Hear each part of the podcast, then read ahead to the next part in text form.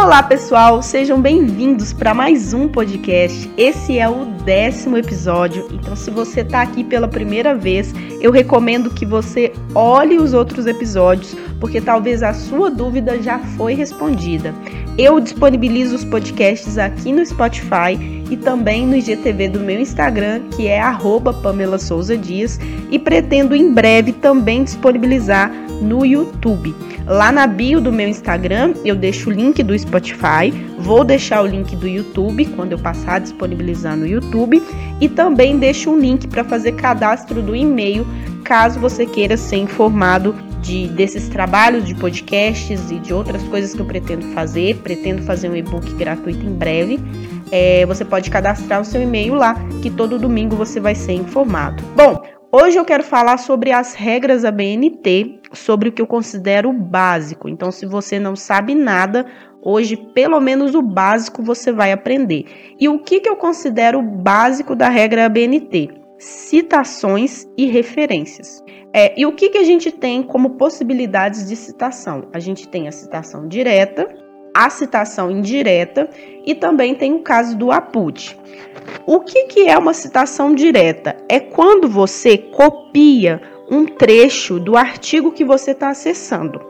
É, é, importante frisar que você só pode é, citar as palavras que aquele autor daquele artigo que está dizendo. Você não pode é, pegar trechos que o autor citou de outros autores e reproduzir no seu trabalho como se você tivesse tido acesso àquele autor que você não teve na verdade. Isso é importante frisar.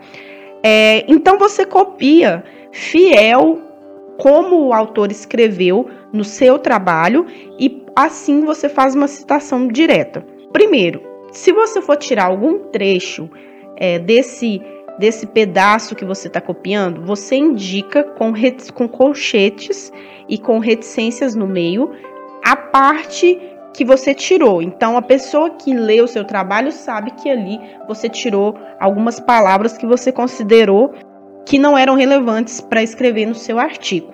Se o trecho tiver até três linhas, você deve separá-lo, é, destacá-lo no seu trabalho com aspas duplas.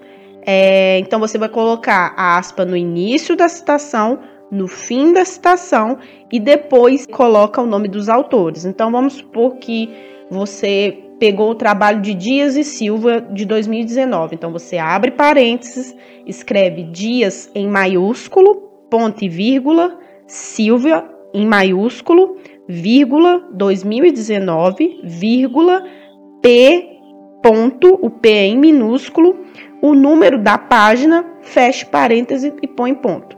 É, o P em minúsculo, ele representa o número da página. Bom, é, quando você vai copiar um trecho que ele tem mais de três linhas, tem que fazer um recuo da margem à esquerda é, de 4 centímetros e você tem que colocar uma letra menor do que o trecho principal. E nesse caso, não usa aspas.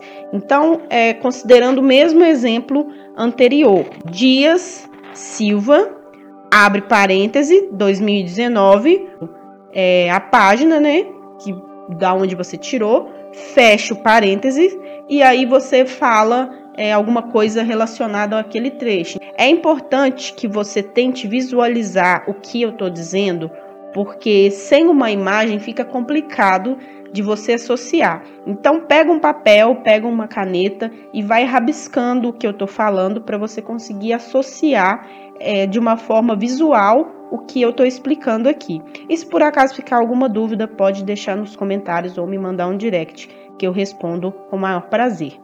Bom, no caso da citação indireta, eu vejo que muita gente tem dificuldade porque fica com medo de cometer plágio é, copiando com o, que o autor disse e acabando usando as mesmas palavras. Só que não é assim que funciona. Você tem que entender que quando você está fazendo uma citação indireta, você não está copiando.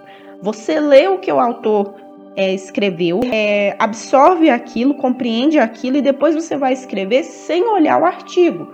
Porque se você fizer a citação indireta é, com o artigo ali do lado, consultando um artigo toda hora, é bem provável que você vai copiar o trecho muito semelhante ao que o autor escreveu.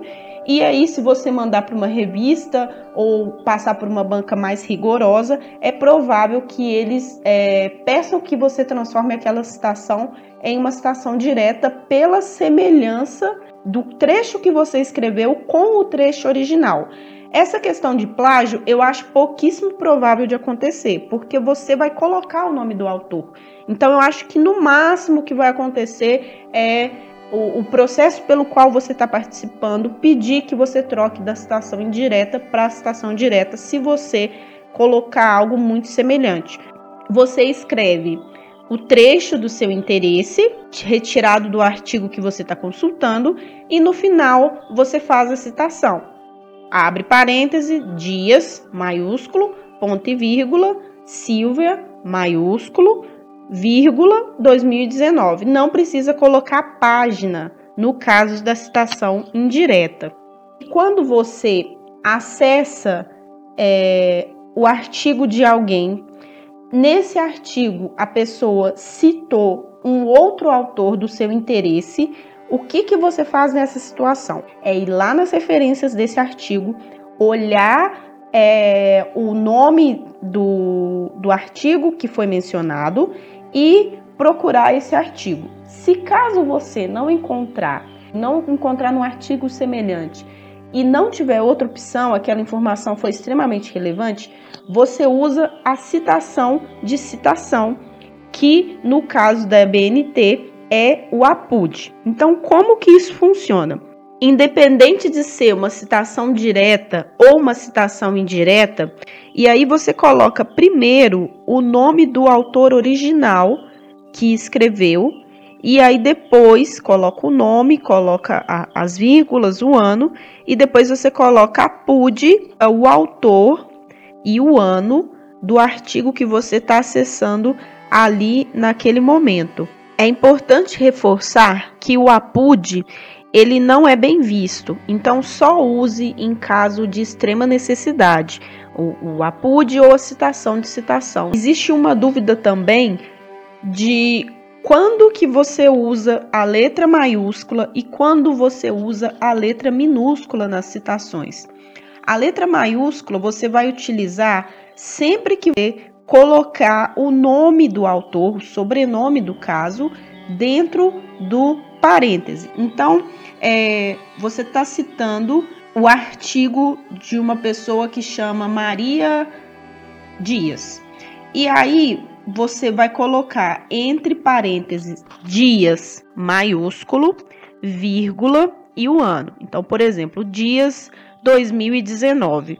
Se por acaso você for fazer uma construção do seu parágrafo onde você quer é, falar primeiro o nome daquele autor, então é, coloca em minúsculo. Por exemplo, este problema é caracterizado por dias, aí você coloca em minúsculo, entre parênteses 2019. Então, sempre que você colocar o sobrenome do autor dentro do parênteses, que nas citações a gente coloca o último sobrenome do autor, é maiúsculo. Quando você for fazer algo diferente, onde você vai citar o nome do autor dentro do parágrafo que você está construindo, para dias essa situação é diferente. Então, dentro deste parágrafo, o nome vai vir em minúsculo e aí do lado você coloca um parêntese e coloca é, o ano daquela citação. É, e a quantidade de autores do trabalho também influencia na forma que você vai citar. Então, no caso da BNT, é, quando é um autor só, você coloca o sobrenome, vírgula, o ano e fecha parênteses. É apenas isso. Quando são dois, você separa é, um autor do outro com ponto e vírgula depois coloca uma vírgula depois do segundo, o ano e fecha o parêntese. Quando são três, é a mesma coisa. Agora, no caso de serem quatro ou mais autores, você utiliza uma expressão chamada et al. Então, você vai colocar simplesmente o sobrenome do primeiro autor, vai escrever et al, que é E T L, põe um ponto depois desse L, uma vírgula, o ano e fecha o parênteses. O et al ele vai vir em minúsculo e o sobrenome do autor vai vir em maiúsculo. Sempre que você for fazer uma citação, você tem que ficar atento se você realmente está citando as palavras daquele autor.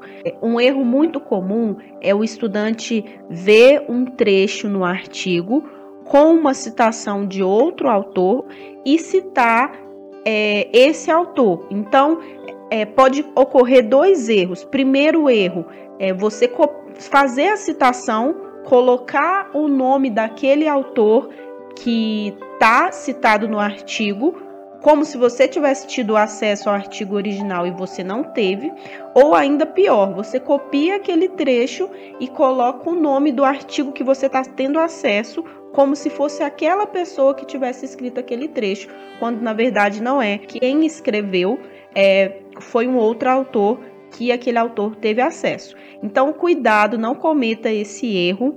É, sempre que você vê algum autor que achar que é do seu interesse, vá nas referências e procure o nome do artigo e acesse o artigo original.